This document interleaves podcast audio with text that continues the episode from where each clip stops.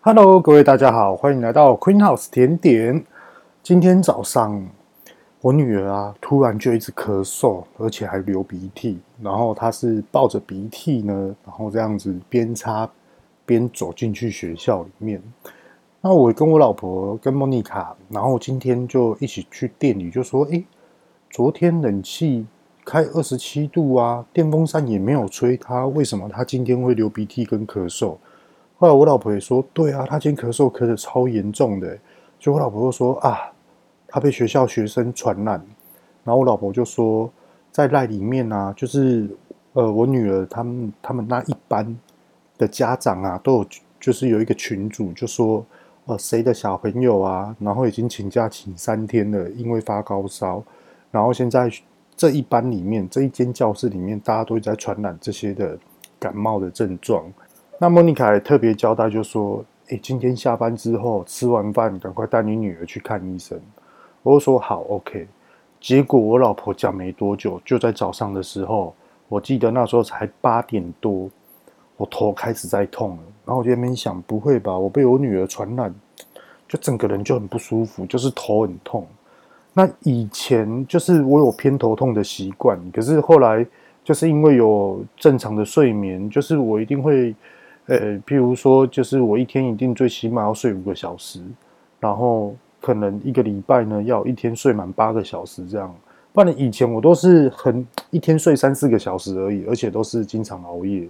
那那时候就是很容易偏头痛。那后来一天就是调整到五个小时间接睡眠了之后呢，就感觉这种症状好。可是今天头就是非常非常痛。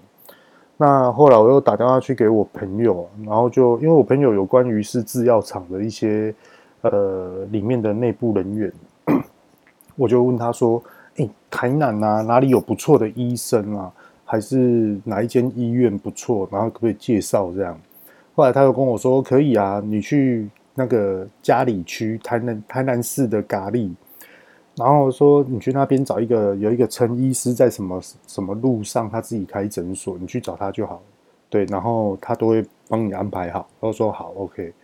那到了下午，我就知道要去哪里了。然后我们就吃完饭，就带我女儿去。好笑的来了，呃，一走进去医院啊，我就一样就挂号，挂号，然后就唱名嘛，唱名叫号，然后就直接进去。结果进去了，就说：“哎，你不是那个阿强吗？你怎么来的？”然后啊，那你是？哦，你忘记了？我们不是都在花园见面吗？然后又说是谁啊？因为医生都戴一个无尘帽，然后还有戴口罩，然后又穿那种医师的那种白色的旗那种衣衣袍。那我就觉得说他到底是谁？结果他要把口罩拿下来，说是我啦。说哦，是你哦，原来你是医生哦。呃，先跟大家讲一下，就说我跟他是怎么认识的。其实我们见面好多次，而且我们常常泡茶。可是我就是不知道他在做什么行业。那因为这个地方，先跟大家聊一下，就说我们是怎么认识的。就是有很多，就是例如说制药厂的，或是什么样的老板呢，呃，他们都有共同租一块地，然后里面呢就种了很多的七里香。那那七里香都很大一盆，你别小看七里香哦，那一盆都几百万的哦。然后他们觉得呢，七里香的艺术就是它的流，然后那个树枝还去绑铁丝啊，还是什么，就是很软的，很像是我也不知道那什么材质。那我去都是带我女儿去那边玩，然后去那边走一走看一看，然后去那边聊天这样。然后他们就觉得那个是艺术，我搞不懂他们的艺术观点是什么，对啊。然后我只是看到每次都有，人家不是那种呃吊车嘛，专门在吊车子，高速公路黄色的那种货车。可是 进去它里面全部都是在吊这些的七里香，就很特别。那我们就是在那边呃，就比如说呃聊嘴炮啦。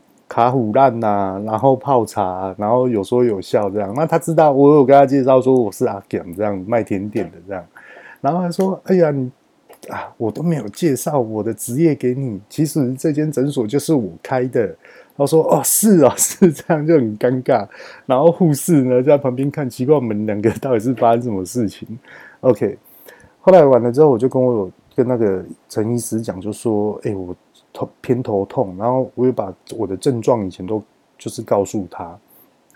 那后来我女儿也是给他看，然后他很特别呢，他就开始很仔细的跟我讲说，其实医生不是神啊，我们还是要做一个诊断的一个身体健康检查来去看数据，来去判断你的身体状况。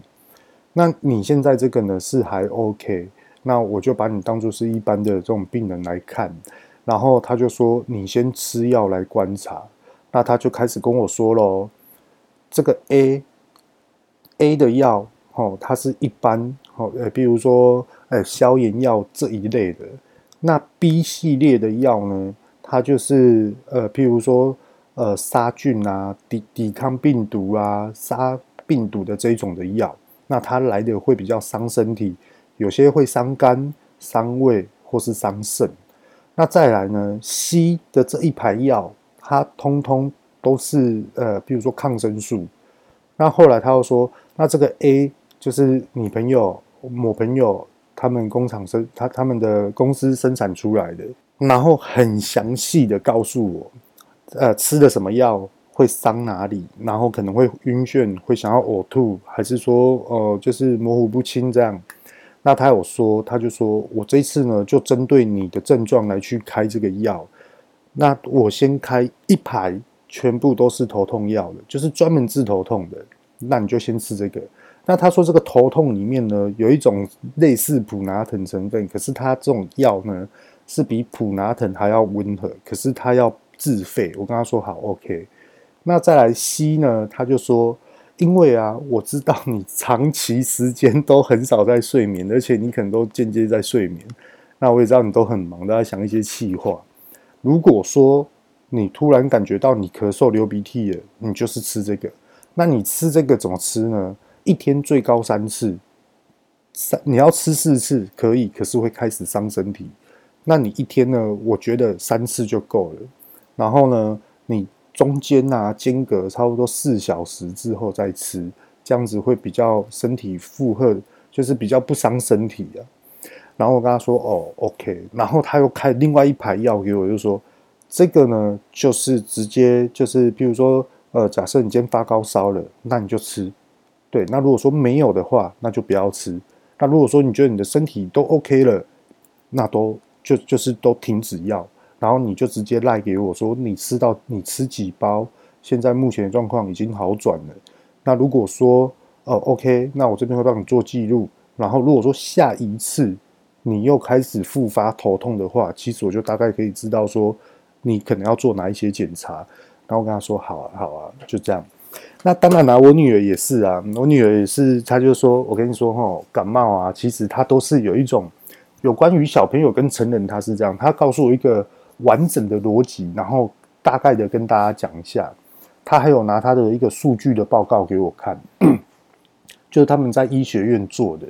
他说，其实人体的感冒啊，譬如说我现在发高烧。”这个指数它会飙高，就是你很不舒服。当你吃了这个药呢，这个这这个指数就下降，甚至于下降了很低。也就是说，你已经完全因为吃了这个药，你的症状完全都没有了。可是他说，通常遇到这种状况是不好的，因为医生很难判定说这个到底是治标还是治本。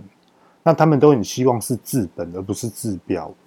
那如果说 OK，药物的抵抗力跟人体本身的抵抗力结合起来去对抗病毒，当药物的抵抗力没有了，那是不是病毒就是来呃来去攻击我们自己本身的抗抗体？是不是你的指数又慢慢慢慢的爬高了？当你这个指数爬高，你又要配合什么样的药？又是另外一种喽，并不是第一次这么强的。你应该是要找一个比较综合的、稳定的药物来去看你现在目前的。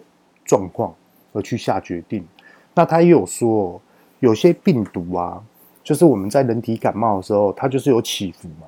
那有些起伏的波动的时间会拉得比较长，像他刚刚给我看的那个报告啊，它差不多是一个礼拜的周期，甚至于到两个礼拜。有些的症状，譬如说有些人就是呃流鼻涕，而我吃了药，呃这一个礼拜好了，结果后来下一下个礼拜，哎，怎么奇怪，我又流鼻涕了。他就说这个可能就是治标，没有治到本。所以说，通常啊，就是比较专业用心的医生，他就会去抓住你的本到底发生了什么问题。所以这医学观念啊，就是跟他闲聊的一个部分，然后提供跟大家分享。那当然就是吃药能不吃就不吃啊，因为我觉得听他这样子讲，其实还是正常的睡眠跟正常的一个运动时间，我觉得这才是增加自己的抵抗力，自己的抵抗力变强了，我觉得这才是最主要的根本了。对，OK，那今天下午啊。就是我有一个朋友，他是在做塑胶包装的，也就是说饮料杯，然后还有一些容器的一种的塑胶 PP 材质的一种的设计的一个朋友，那他就突然问我这样有一些问题，那这边呢，接下来就是要跟大家分享，那他这有关于是商业的 business，我觉得这个部分。它是属于，就是说，当公司没有办法如期交货给顾客的时候，或是诶，我下礼拜三我就要交货给客人了，可是我现在发现商品有问题了，怎么办呢？今天就是要来聊这个的正确处理的观念。那其实每一个行业吼，处理的方式百百种都不一样，因为主要是我们服务的商品类别到底是什么而去定定的。那今天呢，我提供的就是，譬如说这个塑胶包装，跟如果我是开甜点，呃，如果我的甜点店发生了这种状况，我的观念又会是什么呢？那首先呢、现在聊一下，就是说这间塑胶包装的老板啊，那他的个性跟他的想法会是什么？他是怎么样对待员工的？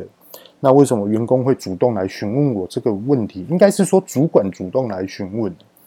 老板呢、啊、也是认识蛮久的哦，然后，呃，他是一个我是觉得很上进的一个老板，然后他一直想要去突破他自己本身公司的一个条件面，跟去挑战未来的市场。那他也是一个很细心的人哦，而且他很照顾员工，他很多的逻辑思想都会去。哎，为什么这个员工、这个主管或是这个员工会去想到这些的问题？他会用这个逻辑性来去追你到底是发生什么事情啊？不然你怎么会想想要这样跟我讲？哦，原来是怎么样？没关系，那我们就来解决。很多时候他都是对于事情，而不是对于人。譬如说，像刚刚呃，主管下午的时候打电话给我，他认为说是人为的问题发生的错误。导致于呢，接下来的商品不知道可不可以预期的交给客人。OK，那我就问他说：“那老板怎么处理？”老板就直接说：“针对事情去处理，先不要对人，因为这个人一定也知道不对。那他知道不对，下次改这样就好。”OK，那我就直接来切入这些的重点哦。就他就这个主管就打电话给我嘛，然后他就说：“其实他是属于做行销部门的。”他说：“其实最近啊，就是老板就突然来了好多好多的想法要我们去做，可是一下子做 A，一下子做 B，一下子又做 C。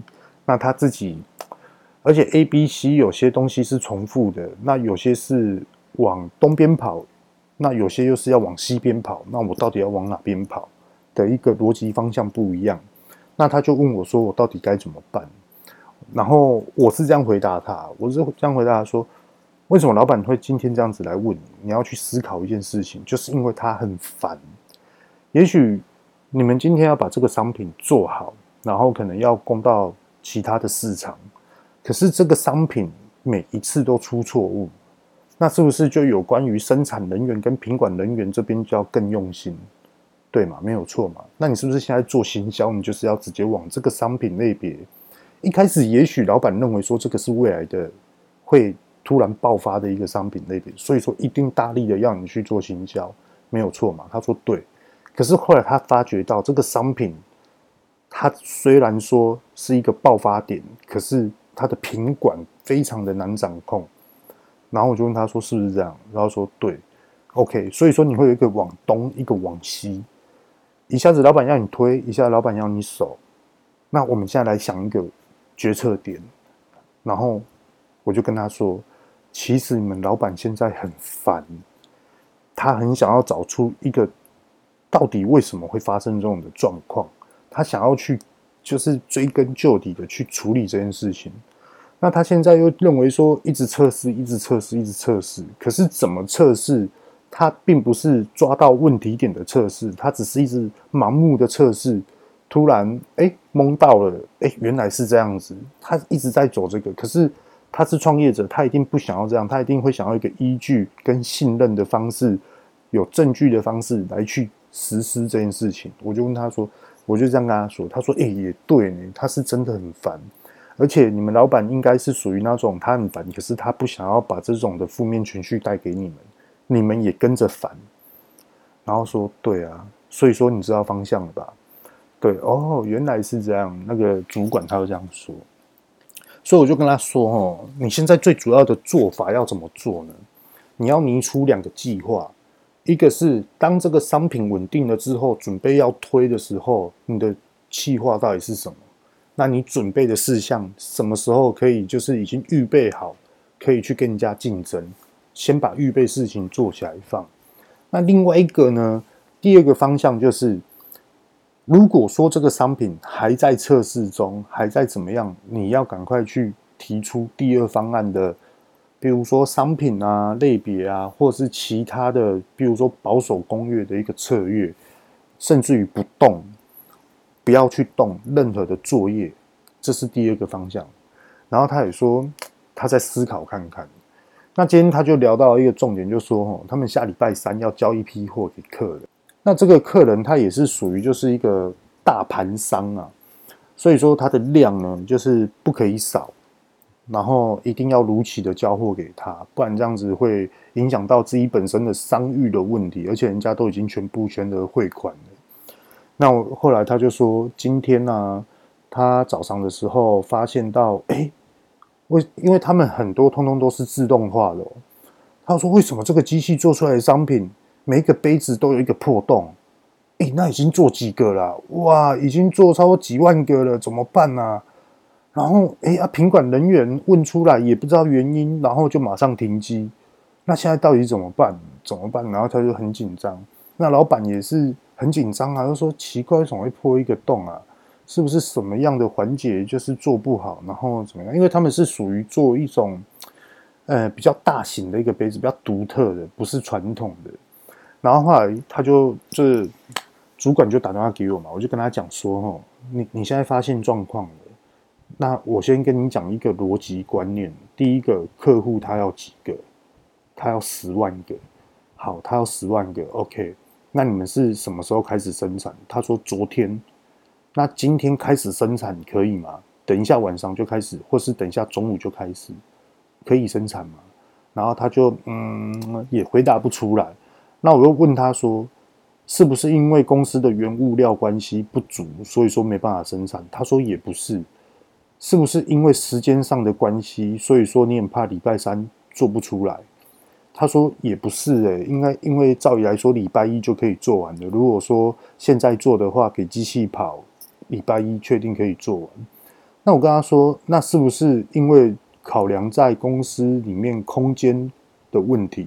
或是你们机台的问题，可能要排队出货程序，是不是的关系？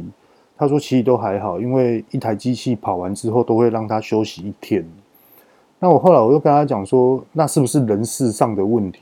最担心的是这个，就是谁要去做？那接下来又六日，那到底怎么办？是不是这样？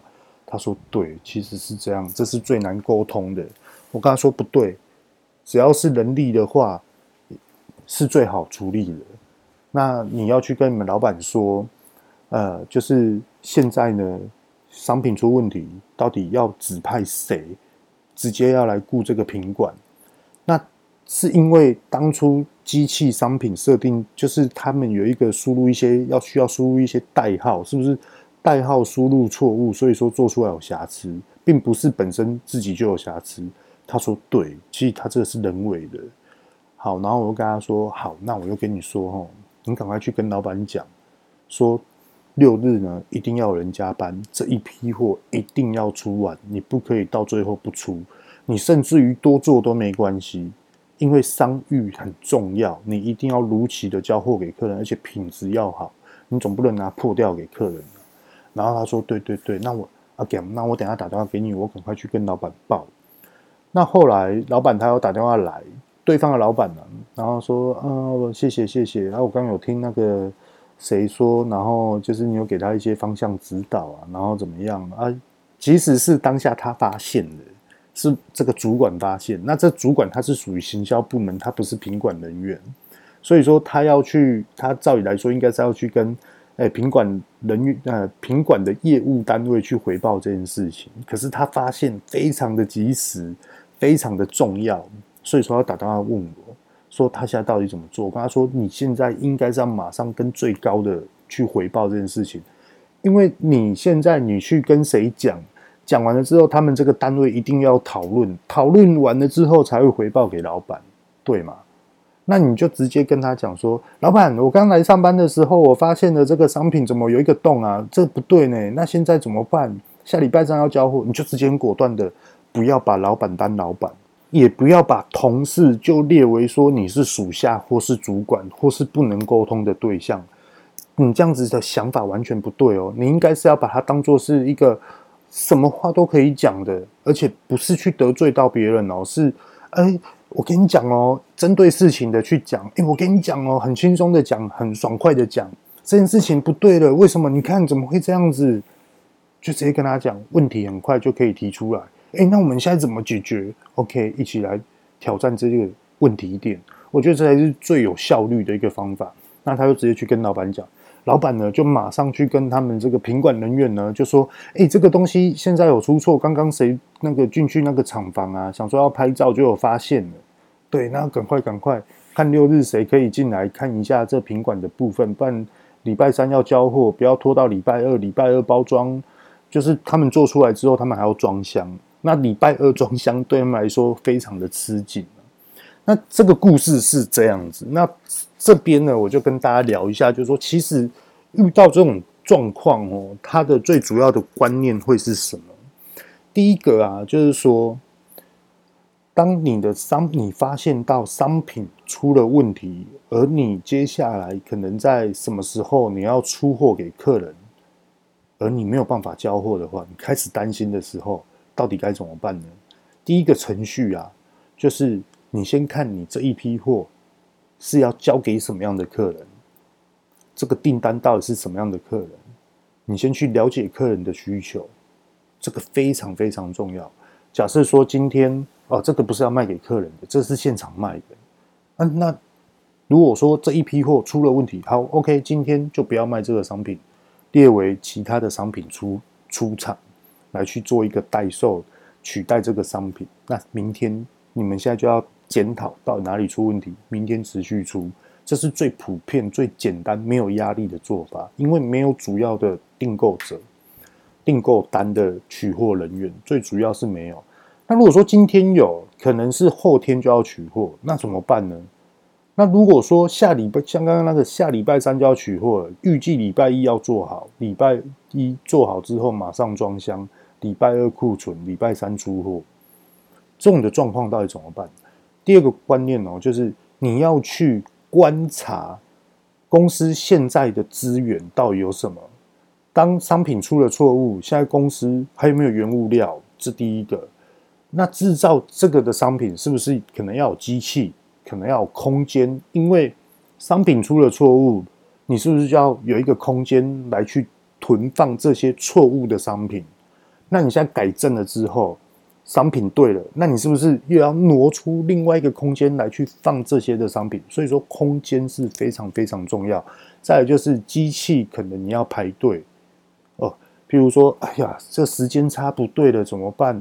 那几月几号可能下一批又要排另外一个客人的订单？所以说这个一定要去拿捏好原物料的问题、空间的问题，可能你还有机器生产的排列的一个。程序的一个问题，那接下来的问题是什么？还有人的问题。当这个事情发生了，到底谁可以去把这件事情导正为正对的事情？这是非常重要的哦。那再来呢，就是时间的问题。时间也就是说，如果我现在发生了错误，我要延后到礼拜二出货，礼拜二是不是就要大家一起加班熬夜，然后开始装箱，等待礼拜三顺利可以交货，也许会发生这种事。那在这边呢，也可以很一个大方向的告诉大家，分享给大家。也就是说，你看哦，我今天为什么商品会出问题，是因为人的关系，也许是机器的关系。可是如果说你是一个正面的公司的话，你会针对事情而去做检讨，而不是对于人。很多事情都这样，除非这个人是真的很不对的。那所谓的人呢？你说技术人员，你说专业专业的人员，那通常专业的人员有些齁，就是因为我专业，那我比较自傲，我比较豪放，我比较自我。其实这种没有办法参与公司的文化跟制度的话，其实这种专业的人士往往都也都是会被公司淘汰的哦。那所以我觉得越厉害的人呢，你就是要保持的一个中立。就是可以去帮助公司，去辅助公司，或是你可以再去学到一个管理的制度，去突破自己。我觉得这来的会比较实在，因为你自己本身就有优势了。那如果说你的优势更增加，你是不是在公司的呃未来的发展、未来的人事规划、人事栽培呢？你可能会是排名前五名，或是前三名。好，那所以啊，人呢、啊，他是怎么样？呃，人很重要。如果今天人不对，就算是事情是对的，遇到人不对的话，这件事情终究还是错的。那如果说人对了的情况之下，遇到不对的事情，这件事情很快就会变成是对的。所以说人很重要。所以说公司要创造一个文化，也就是说，怎么样去把不对的人变成是对的人。这个是很重要的一个环节，而并不是说品牌教育，说你一定要喜欢我们这个公司，我一直给你洗脑，就像一般的行销作业、直销作业，不是这种，是观念。比如说，呃，我很体会我的公司的团队全部所有人员，他今天好辛苦哦，诶，帮他买个饭，诶，他今天现在还在忙，赶快下去帮他，其实都是这样。那可能说，诶，我发觉到这个。角落可能有问题哦，那赶快赶快，我们来处理，对，不然等下影响到出货。为什么会有毛屑？诶，不能有毛屑哦，不然这样子会影响到我们的什么样的商品？对，就很主动的去处理。那其实这就是对的事情。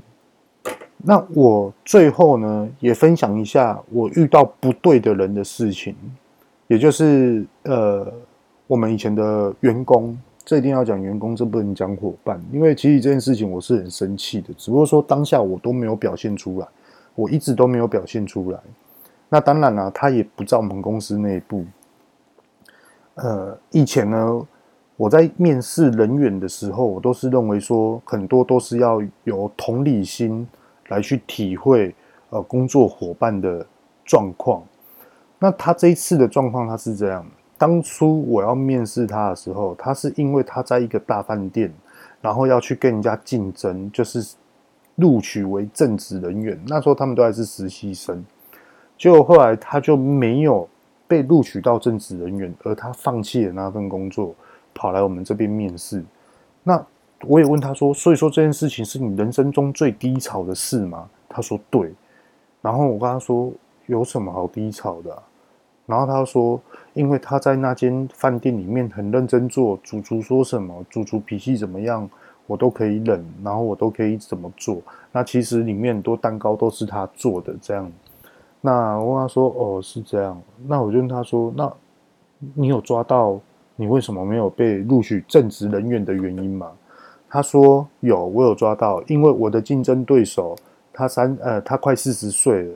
那其实就是他到最后就是他也没什么做事，然后后来就被录取为正职。其实我那时候听到他这样讲的时候，我就感觉说这里面一定有环节出错误，他所表达的。可是我可以预设立场，也就是说，这个快四十岁的这个女孩子为什么可以变成正职？可能是因为她做事，她的呃社会学，她的社会的经验可能比较丰富，所以说人家。而让他升为正职，那其实当下我不能这样子去回复这个的员工，我跟这员工讲说，你现在几岁？我就跟他，他就说我现在二十三岁，呃，二十六，呃，二十四岁。他那时候跟我讲二十四，然后后来完了之后，我跟他说，你一个二十四岁的人去跟一个快四十岁的人在竞争，然后要去争一个正职人员，那请问一下，这个快四十岁的人，他为什么现在还在更加拼正职人员？再来说，他应该是工作很稳定才对啊。他应该是事业非常有想法才对啊，为什么他现在要去争这个，而且是要跟你争？你不觉得很怪吗？那你干嘛去跟这种人争？后来他他一想到说，哎，对呢，我干嘛去跟他争？哎，老板，你讲的有道理耶。他那时候是这样，因为我是觉得还是要用一种变相的鼓励方式跟同理心的方式来去告诉他说，其实你不用这么难过，因为路未来还很长。而他的路是已经走过了一段，而他选择了回头再来去尝试这一个正职人禁止竞争正职人员的这份工作。好，OK，我就雇佣了他，然后做做做，其实他也很肯做，他很努力的做。可是为什么到最后会生气呢？这边就分享给大家，因为我发觉到这是不对的人，因为他当初。他跟我说他是热爱甜点，所以说来才来学甜点，才来从事甜点这个行业。那其实我对待他也没有再客气的哦，就是说好的时候真的是对他很好。跟大家讲一下好是什么好哦，就是说，例如我跟莫妮卡要去日本去考察一些日本的甜点，或是日本的一些通路的一个范一个方式。呃，我们都会去做功课。那我们去做功课，我跟莫妮卡的理念是这样：我跟莫妮卡去日本，员工在主要的员工都在台湾。那是不是我们夫妻两个去看完之后回来才转达给他们？可是你再怎么转达都没有用，因为他们只能凭空想象，他们只能用我们的叙述哦，他们来体会。可是每一个人的叙述，每一个人的体感都不一样的。所以说，我就想说，OK，好，反正今年公司过年的时候有赚钱，我都带你们去日本，一起去考察，也顺便去逛一逛日本的文化，去休息一下，然后到处吃点点，参观人家的工厂，顺便呢去看一下，就是呃日本的烘焙的一个设备展。那大家都很开心，是这样对员工好。哎，当然拿机票来回，在那边住，在那边吃。都是我们出哦，好，然后结果后来有一次呢，我们接到了高雄 IKEA 的订单，全体员工人员，你知道吗？其实那一天早上八点的时候就要准备从台南出发了，结果后来拖拖拖拖到差不多九点多才出发。那其实当下为什么我很不高兴？而且我觉得呢，这个真的不是我想要的。就是工作伙伴，是因为每一个做甜点啊，每一个程序，其实我们大家都知道，这是一定知道。那你的配方到底是什么？我们也不是小气的人，我们一定都是教你怎么做，我们也不怕你学。那其实我们在做甜点，最主要就是知道说它的质地到底是什么。就譬如说柠檬塔的馅料，为什么它今天会出水？为什么油水分离了？为什么呢？哎，环节出错误了，那我们大家都知道，它这个，譬如说蓝莓馅，它应该煮起来是很浓稠的，为什么那么水？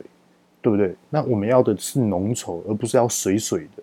那表示你煮的时间不够长，然后这个蓝莓馅一定也不够好吃，因为它没办法，你的蓝莓馅料一定要丑丑的，你才可以去搭配北海道十胜乳酪。那一天呢，我们五点多，全部所有人都到公司里面开始制作蓝莓塔，然后开始做做做做做，因为每一批都是现做，然后再交货的，不可能说呃做了几天之后放着再交货。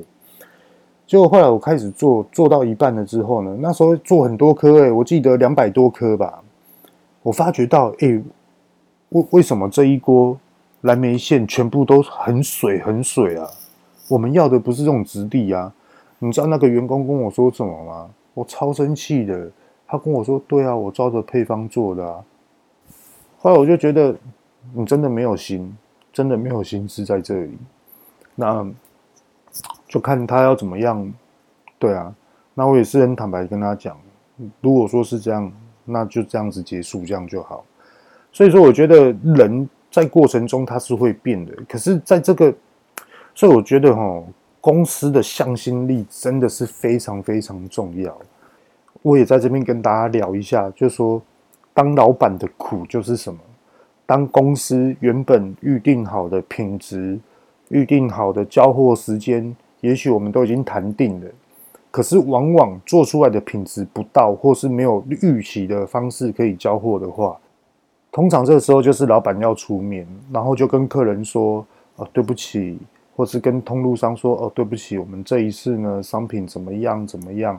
那请给我们时间改进，那我们会马上呢把品质拉回来，哦，可以顺。”就是预期的去交货，然后就一直去外面跟人家说对不起，然后甚至于呢，为了保住自己的品牌的商誉呢，然后还会去跟人家说，呃，啊，不然我认赔杀出这一批我就送你，那希望你下次可以跟我订购，那我怎么做这样子？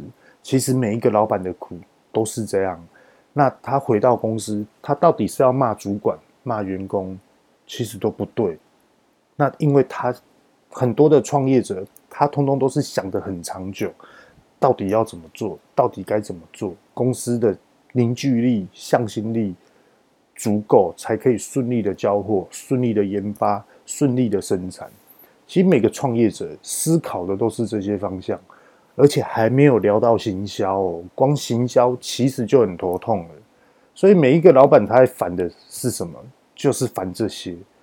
那有时候我们刚也有聊到啊，就说有些老板他认为说，诶，我现在要刚聊的塑胶包装这个包材的这个厂商的老板，行销主管他又说，等一下老板说要往东边跑，等一下要往西边跑，其实这老板他的效应就是钟摆效应，为什么呢？因为他不知道他现在想要冲，想要推广这个商品，可是发现到这商品的品质不稳定。他又摆回来了，另外一边就跟时钟下面的钟摆一样的，一样的情况。所以说，有时候当主管的，并不是说我们要了解老板的心思是什么，不是。因为当你想要去了解老板的心思，这就不对喽。这个叫做巴结，这个叫做职场的抱大腿。你应该是要去知道说。公司里面的职呃的事情状况，到底发生了什么事情，而去讨论职场上的这种的能力、这种的作为，这才是对的。而这不是抱大腿哦，这是真的，就是专培养专业性，培养一个事业的一个信任感，这是完全不同。而且这个的未来的潜能是可能会变成一个是有很长情的友谊，因为第一个信任成立，第二个专业信任。第三个品性的信任、人为的信任，全部通都建立起来。那这边呢、最后啊，跟大家分享一下，就是有关于无论是你是做甜点还是其他的产业类别，都会碰到的一件事情，就是我们要研发新的商品、新的创作的时候，到底要怎么突破？其实很多老板呢、啊，他们认为说，我们不可以维持这样子的商品，我们也不可能，不可能就是这个商品一次可以卖十年或是二十年，不可能，一定要有新的作为、新的创创作出来，来去融入未来的市场竞争。那是不是很多的公司，它就会往这个方向去做？那其实做这个是往这个方向去做，是很容易碰壁的，是要花很多钱的。那我们 Queen House 是一开始就去往这个地方去跑，跑得很苦，那后来才去有新的创作出来。那在这边哦，跟大家聊一下，如果你是员工，你未来可能会变成主管，或是你现在是主管，那你现在面临的是这件事情的时候，到底该怎么办？你现在呢，你就要跟老板一起沟通，我们要我们哦，因为要去做新的创作、新的研发。所以说，我们是不是要更多的人脉？那这些人脉要往哪一个目标方向走？就是学校，因为学校啊，它是属于一个教，虽然说它是属于教育，可是有一些呃，譬如说科技大学，有一些专有的一些一些专业的一些科系的一些大学哦，他们会去做一些报告跟研发跟研究，所以说是不是要往那那一个方向去做一个渠道来去大家一起互相的学习，互相的搓磨，然后而研发一种未来的商品。所以说这是非常非常重要的。所以说人脉它是一直不断不断的在进步，不断的在增加。那在这边呢，就简单的跟大家分享我自己的个人的想法。OK，那今天就分享到这边。这里是 Queen House 甜点，我是玉道贤，希望这一集对大家有一些嗯帮助。OK，拜拜。